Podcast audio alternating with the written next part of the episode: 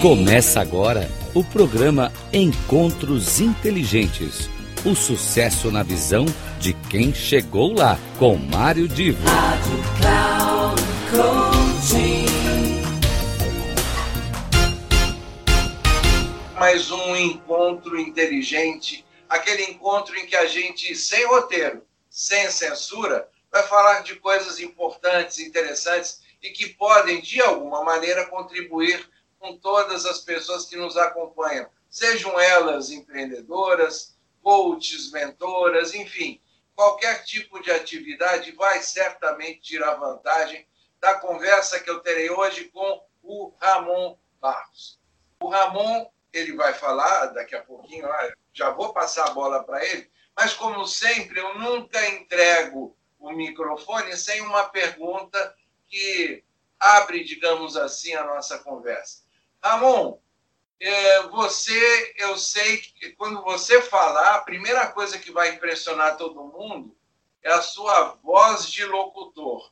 Então, comenta um pouquinho dessa sua experiência, desse seu trabalho que você faz usando a voz e montou uma carreira em torno disso.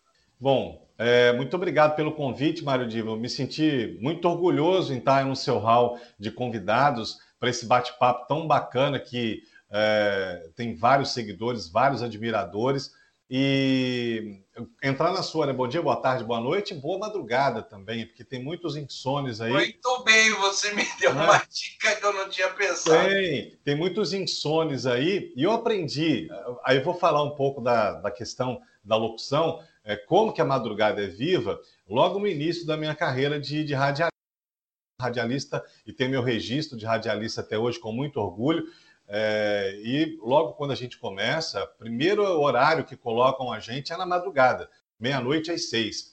E eu fui trabalhar na rádio na época, é, achando assim, ah, vou dormir, vou botar, vou programar música lá e vou dormir é, tranquilo. Já, já era CD, a rádio era, era bem moderna, FM já tinha CD, então aquela. A, a, você trabalhava onde? Em eu, que cidade? Eu trabalhava, eu sou mineiro, nasci em Juiz de Fora e foi ali que eu comecei minha carreira. Né? Então eu trabalhei em rádios em Santos Dumont, Barbacena, Carandaí, no estado do Rio de Janeiro, assim, toda a região ali até que eu vim para o Espírito Santo. Então, aí olha, você vai fazer o programa de meia-noite às seis. E falar, ah, tá, beleza. Então, eu lembro que tinha aquela, aquela, aquele aparelho de CD que você colocava seis CDs, programava ali, deixava programar, vou dormir. Só que eu me enganei, porque ah, começou a ligar pessoas, pedindo músicas, mandando recados de amor, né? O programa era, era romântico, a gente falava com aquela voz, né? Mário Divo oferece para alguém especial no bairro tal, aquela coisa de rádio é, eh, FM das antigas, né? Anos 80, anos 90. E aí eu vi que a madrugada é muito viva. São vigilantes, são pessoas que estão trabalhando, médicos, enfermeiros, enfim, motoristas, um monte de gente está trabalhando de madrugada, além das pessoas que usam a madrugada para ler, para estudar, para se inspirar, para trabalhar, ou pessoas que realmente têm problema para dormir. Então, a madrugada é muito rica e eu aprendi muito com a madrugada. Daí para frente, eu fui para outros horários, eu fui para o horário nobre do rádio, que era uh, de 6, 7 da manhã até meio-dia, mais ou menos. Trabalhei em emissoras AM, FM. AM é, é a, a, grande escola da, do rádio, porque você aprendia a entrevistar, a improvisar, a, a fazer um ao vivo. Né? Então, a AM foi a grande escola. Quem hoje se dá muito bem na televisão, com certeza já passou por uma rádio, porque a rádio é um, uma grande escola. E aí eu tive várias experiências. Você, deixa, né? deixa eu aproveitar aqui, só para embalar aqui uma pergunta. Daqui a pouco é, eu, eu, vou comentar contigo algo que talvez você não saiba, mas no, nos anos 2000, começo dos anos 2000, eu tive um programa na Rádio Manchete AM chamado Show do Mário Dio. Olha que show! Então, então, daqui a pouco eu falo disso, mas a, a minha, eu, vou embalar na sua explanação, né, na, é, uma pergunta. Você acredita que a rádio, a, todo esse trabalho na rádio, é, ele ajudou bastante para depois vir a trabalhar como palestrante, como alguém voltado a treinamento? Porque a gente fala em palestrante, normalmente sempre se tem aquela ideia de um auditório com milhares de pessoas, o que não é bem verdade. Você uhum. muitas vezes faz palestra numa empresa para um grupo restrito de pessoas. Verdade. Você acredita que isso te deu desenvoltura? Uh, ajudou você a gerar toda uma dinâmica na apresentação a partir da experiência do rádio? Ó, fazer uma pequena observação aí, né? Você trabalhou na Rádio Manchete. A Rede Manchete tem um legado na comunicação brasileira, né? Revista, rádio, TV Manchete. Então, para quem está nos ouvindo agora, procura aí uma história no Google, tem a história da Manchete para você entender como que foi um, um, marco na comunicação do Brasil, né? É, deu, deu sim muito embasamento. Acho que o principal embasamento que o rádio nos dá é de ser objetivo nas mensagens, né? Você às vezes você precisa uma, uma, uma notícia. Eu fui locutor noticiarista durante muito tempo e então você precisa dar uma notícia em tempo rápido e bem objetivo. E o rádio faz com que você é, treine isso. E nas palestras, nos cursos, agora nos vídeos na internet, nos treinamentos, na mentoria que eu faço pela internet, quanto mais objetivo, melhor, porque ninguém tem tempo mais de ficar é, vendo vídeos longos, ouvindo áudios longos, enfim, tudo tem que ser muito objetivo, muito pragmático. Então dá sim, dá um embasamento gigante. Nossa, eu tive grandes professores. Quando eu fui gravar, por exemplo, para televisão, é, na época, se dizia assim: ah, a televisão já tem imagem. É, então, havia um mito na época, não precisa você caprichar tanto na, na locução. Mas eu tive, eu gravei para a Rede Globo, é, em Minas, comerciais, e, e os diretores, eles né, nos ensinavam a fazer é, a locução no padrão da Globo, e era muito trabalhado. Então, assim, dava, dava trabalho para ficar o conjunto correto, né? o conjunto perfeito, a imagem com o áudio. Então, é, e era a época, não sei se você lembra disso, Mário, a TV saía do ar para manutenção, é, a Globo Sim. saía, né? É, faremos agora uma pequena pausa em nossa Normalmente uma da manhã, uma e meia é, da manhã, dependendo aí, da emissora. De manhã, de manhã voltava, né? Bom dia, Globo e você, tudo a ver, né? Começou, aí falava programação tudo, aquela coisa toda de antigamente, né? Mas não é tão antigamente. Se a gente parar e pensar aí, 30 anos, 25 anos, é, não é tanto tempo assim essa evolução tecnológica gigantesca que a gente está vivendo. É, eu fiz um programa destes de encontro inteligente com um amigo, mas foi uma versão muito especial, porque eu sou nascido em 51 e, e sempre morei em São Paulo. Agora, de uns anos para cá, eu estou morando no Rio de Janeiro. Uhum. Mas sempre fui cidadão paulistano. Esse meu amigo lá do, de Santa Catarina é, nasceu em 52. E nós gravamos um programa como esse, fazendo um retrospecto de como a gente viu essa evolução da tecnologia em vários aspectos da nossa vida.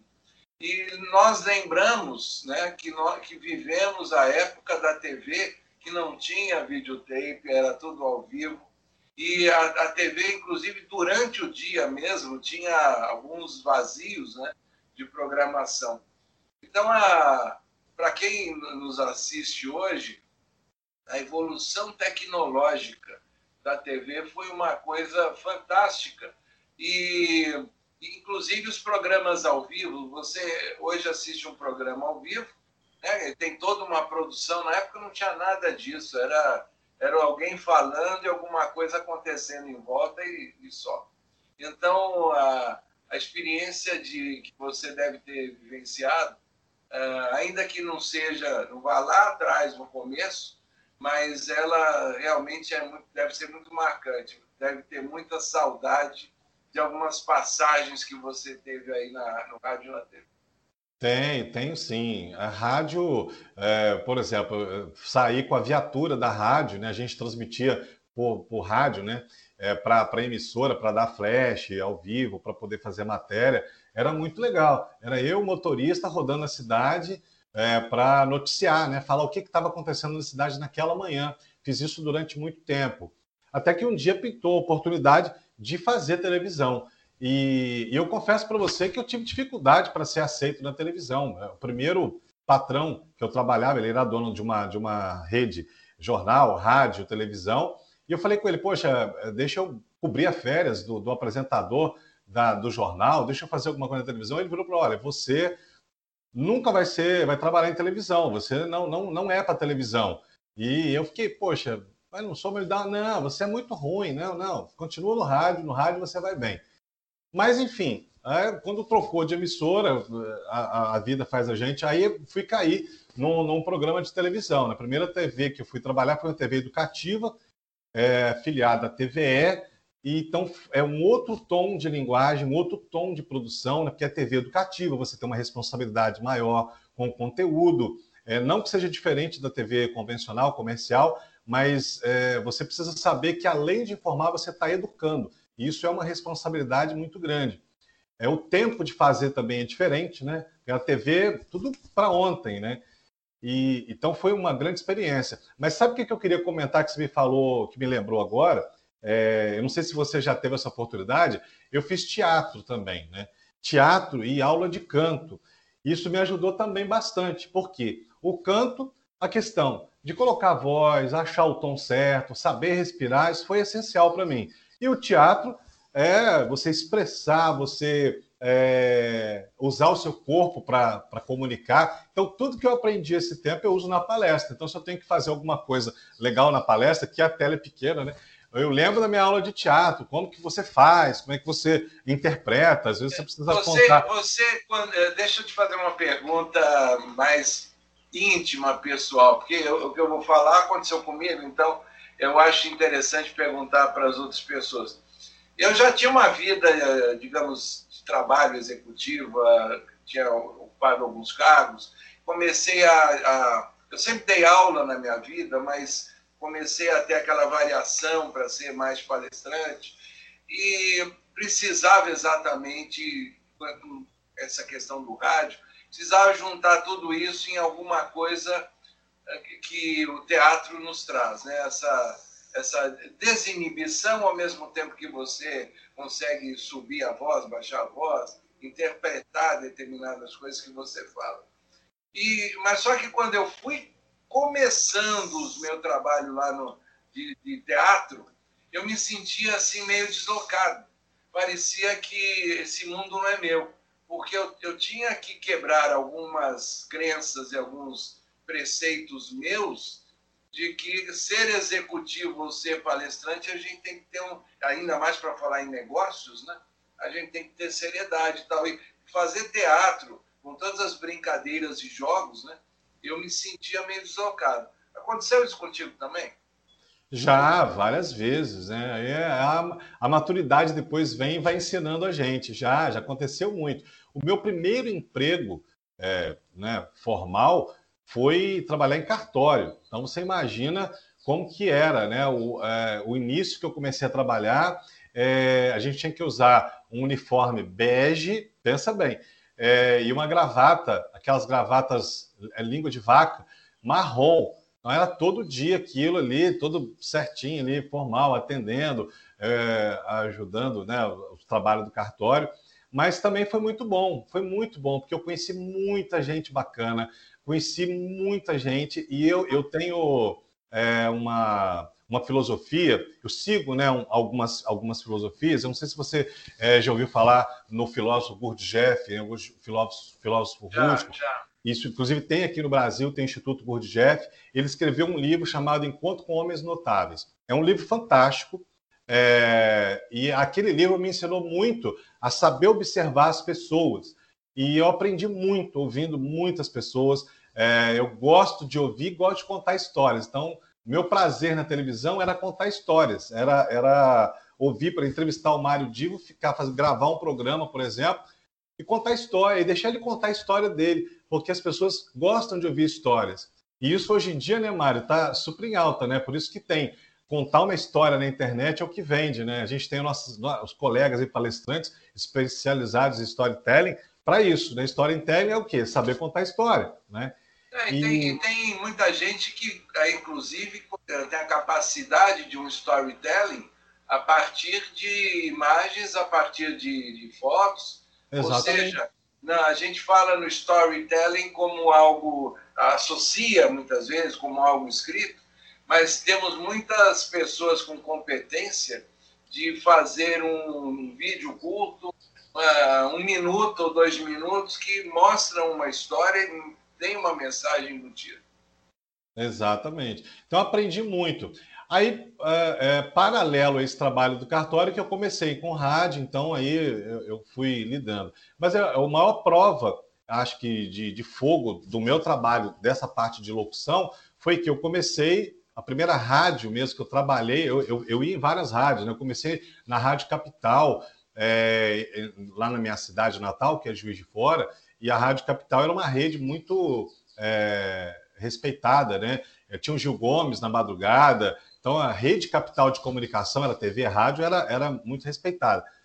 E depois eu fui trabalhar na, na Transamérica. Transamérica 86, 87, estava iniciando a, a primeira rede via satélite de rádio em todo o Brasil. Era a única rede via satélite. Então, a mesma programação que tocava em São Paulo, tocava em Minas, tocava no Paraná, tocava no Rio e a gente tinha os blocos locais. E a locução da Transamérica, na época, tinha um padrão, era um livro, o livro, manual de procedimento, era um livro dessa grossura, assim, um livro normal mesmo, de como falar, o que falar e etc. E, e, era aquela locução, né? Transamérica, você tá ligado? É, número um via satélite, aquela locução rápida, dinâmica, enfim. Todas as palavras são pró-paroxítonas, era a regra da, da Transamérica. E quando eu saí da Transamérica, fui trabalhar na rádio Alvorada FM lá de Minas. E aí a Alvorada, olha, mudou, né? É, Transamérica, via, número um via satélite e tal, fui para Alvorada. Ouça a diferença, né? Totalmente diferente. Então foi, foi assim, prova de fogo. E, e aprendi muito também. Tive excelentes professores, excelentes amigos. Alguns já, já partiram desse plano, mas deixaram para mim um legado enorme. Outros foram para a política, outros foram para a televisão, outros cada um foi para um, um lado, né? A gente ainda se hoje com a internet a gente mantém contato com todo mundo, né? Então é muito legal. E no teatro eu fiz, eu fiz drama, olha, é, fiz Édipo Rei no teatro, pensa bem. Depois eu fiz é, comédia, fiz sítio, fiz Monteiro Lobato, é, fizemos A Árvore que Dava Dinheiro, uma, é uma comédia, um livro bacani, bacanérrimo. A gente fez essa montagem no teatro. E depois eu comecei a fazer stand-up. Olha, nem se falava stand-up. E você está lembrando do nosso amigo Paulo André? Uhum. o Paulo André, é empresário que tinha o sonho de fazer comédia e fazer stand-up, estudou para isso e hoje toca a empresa dele e, ao mesmo tempo, está se apresentando aí em vários, vários shows né, de stand-up. Exatamente. Mas se você vê esse termo stand-up, ele é novo, mas ó, José Vasconcelos já fazia. Ah, né? Chico era, Anísio. É, Chico Anísio. Aí era o estilo On Man Show, né? E aí foi evoluindo e tal. E aí, quando o Chico Anísio foi é, é, em Juiz de Fora fazer um espetáculo, eu já fiquei inspirado. O Pedro Bismarck, que é de Juiz de Fora, né? o Nesta da Capitinga, a gente vendo ele na época, aquilo vai dando aquele gás, eu montei, fiz vários espetáculos, é, como humorista, imitador, imitava vários personagens, etc. Enfim, é tudo fase, tudo etapa para a gente. Você, você sabe, tudo isso que você está comentando, eu uhum. acho que será até uma grande surpresa. Sim, Nossos sim, amigos, que eh, nós temos um grupo de amigos palestrantes que certamente, para muitos deles, o que você está falando vai ser surpresa. Vai, vai. E em primeira mão para você, tá? Em primeira mão aí Mas aí é que está, você vê a vantagem de se ter uma conversa sem censura e sem roteiro. Verdade, a gente não verdade. sabe para onde vai, mas uh, surgem coisas que vêm do coração, aquelas coisas mais emocionais que nos cercam e fazem parte da nossa história e que às vezes a gente não tem nem chance de conversar com os amigos, né? porque isso não vem na pauta. A é pauta verdade. acaba sendo muito profissional e, não, e não, não aparece. Aí vem uma pergunta. Você é um locutor que acabou desenvolvendo vários personagens, ou você é uma pessoa que consegue interpretar vários personagens, inclusive a locução? É uma pergunta difícil. Eu acho que eu sou uma pessoa que consegue desempenhar vários papéis. Eu, eu me coloco nessa, nessa segunda opção. Acho que é a mais inteligente até. É, eu fui locutor profissional, durante muito tempo. Ainda hoje, alguns colegas de rádio pedem para fazer alguma locução, etc. Já trabalhei recentemente em campanha política. Já gravou anúncio também, certamente. É, enfim. Mas eu, eu acho que eu me considero mais esse, esse profissional multimídia, esse cara que faz um pouco de tudo. E eu acho que eu já fiz, olha, muita coisa, Mário. Eu estou lembrando aqui uma outra revelação, eu acho que é, vai surpreender todo mundo. Eu já fui palhaço, já animei festa infantil vestido de palhaço, fazendo mágica. Já, já tive a oportunidade de entrar no picadeiro de circo vestido de palhaço. E é sensacional, é uma experiência que acho que transcende a existência do indivíduo. Você conseguir fazer as pessoas rirem, você tirar um sorriso de uma criança, você é, é, fazer mágica, né? Pensa bem, ilusionismo e, e conseguir alegrar as pessoas. E hoje a gente tem colegas palestrantes nossos que vieram do circo. É, um dos mais notáveis é o Eduardo Atchim, né, nosso colega palestrante é, aí, é, é, colega aqui do, do Instituto Gência, né, do Chinachique. E até hoje, aonde tem um circo, por mais simples que seja, ô Mário, eu faço questão de ir lá. É, eu me sinto criança, eu, eu acho que eu estou prestigiando o trabalho daqueles artistas. Pode ser uma lona furada, mas eu estou lá aplaudindo de pé, me emociono, choro, igual que. Você sabe que você está comentando isso, eu estou me lembrando agora, quando, quando eu tinha. Quando eu estudava no primário, eu estou falando é, começo dos anos 60, final dos anos 50, começo dos anos 60. No caminho da escola para minha casa, uh, tinha um circo montado que é de um palhaço que fez muito sucesso, que era o Piolim. Uhum. Piolim foi um dos, digamos assim, Piolim, o Arrelia, o Fusarca, uh, Pimentinha, foram palhaços. Carequinha, palhaço carequinha. Carequinha, fizeram história. E no caminho de casa, uh, nesse horário de final de tarde, era muito comum ali na região as crianças saindo da escola, e o Piolim tinha uma sessão todos os dias à tarde. Olha. Meia da tarde, mas era só, não tinha uma sessão completa. Era apenas aquela turma dos palhaços brincando, animando a criançada, e a entrada do circo, a gente tinha que pagar a entrada com tampinha de Guaraná. Então, a, a criançada andava na rua tampinha, porque aí na volta dava as tampinhas ali, eles certamente deviam ter algum acordo com a Antártica na época, né? Aliás, a Antártica é a Brahma, porque eram as duas linhas de Guaraná que, que aceitavam. Então a criançada chegava com tampinha, pagava a entrada, obviamente a criança tinha que estar acompanhada de alguém, e, e eu me lembro disso. Então, a circo, para mim, desde a minha mais tenra idade, sempre fez parte do meu, do meu imaginário. Eu nunca, Olha eu nunca trabalhei. a gente tem, né? Eu nunca fiz nada, mas eu lembro disso com saudade. É, muita. Aí, tá vendo? A gente tem muitas afinidades aí. O circo é mágico, né? O circo é, é maravilhoso. E pena que não tem tanto incentivo como deveria ter.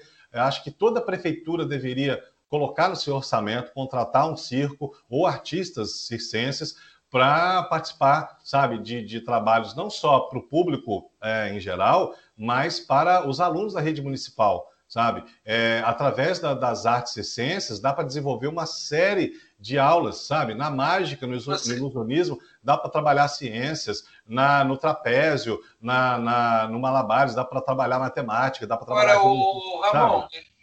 Me lembrei agora o seguinte: eu tenho um grande amigo, aliás, você tem uma ideia, eu, é um amigo meu que estudou nessa etapa, né, na, no, no, ginásio, lá, lá atrás, mais de 50 anos que a gente se conhece, e esse cara, já agora, na terceira idade, decidiu fazer um curso de palhaço para frequentar hospitais de crianças. Uh, e idosos, né? E, e dar uma, levar uma certa Sensacional. Alegria. Parabéns para ele. E, e, aí eu te pergunto, né? tem muita gente que tem feito isso, né? Ah, se juntam em grupos para animar pessoas que estão em algum momento com problema de saúde no hospital, sejam crianças, idosos. É claro que isso agora na pandemia não está podendo né, ser levado avante mas até antes da pandemia isso é, era um, um grupo e existem vários grupos. Você alguma vez já pensou em usar essa sua, sua arte, essa sua competência para frequentar hospitais, escolas? Nessa... Já, já, com certeza. Escolas eu já fiz bastante, hospitais ainda não consegui, não. Mas eu tive amigos meus que fizeram sim hospital e é sensacional, é, é maravilhoso você conseguir fazer esse trabalho nos hospitais, tá? Eu confesso que a gente se emociona demais é, com, com essas. É, e não só é, para criança, pra, é, asilos também de idosos, você levar uma alegria lá para os vovôs e vovós é sensacional. E aí, gostou desse bate-papo que eu tive com o Ramon Barros, um amigo e uma, uma coisa toda que aconteceu foi falar de rádio, história de cada um com a rádio, até porque estamos aqui numa rádio Cloud Coaching, em que levamos conteúdo interessante para vocês, e o encontro importante que nós tivemos foi muito mais longo e tem muita coisa, muito outro conteúdo que nós podemos explorar e apresentar para você aqui. Se você gostou desse trecho, certamente vai gostar de todo o resto que nós conversamos, de muito mais coisa ligado a esse universo da comunicação. Então é isso. Hoje foi um encontro inteligente e se você gostou do papo com Ramon, de novo, faça contato, avise para gente e eu aqui publico na próxima semana o restante dessa, dessa conversa, desse encontro, que foi mais para lá de inteligente. Ele foi sensacional. Até mais, um grande abraço e fique sempre conosco aqui na Rádio Cloud Coach.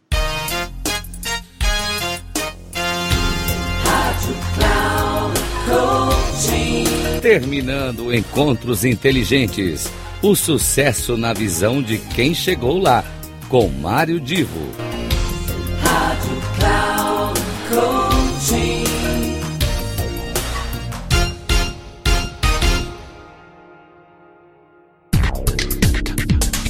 Não perca Encontros Inteligentes. O sucesso na visão de quem chegou lá, com Mário Divo sempre às terças-feiras, às 8 da manhã, com reprise na quarta às 12 horas e na quinta às 16 horas, aqui na Rádio Cloud Coaching. Acesse o nosso site radio.cloudcoaching.com.br e baixe o nosso aplicativo na Google Store.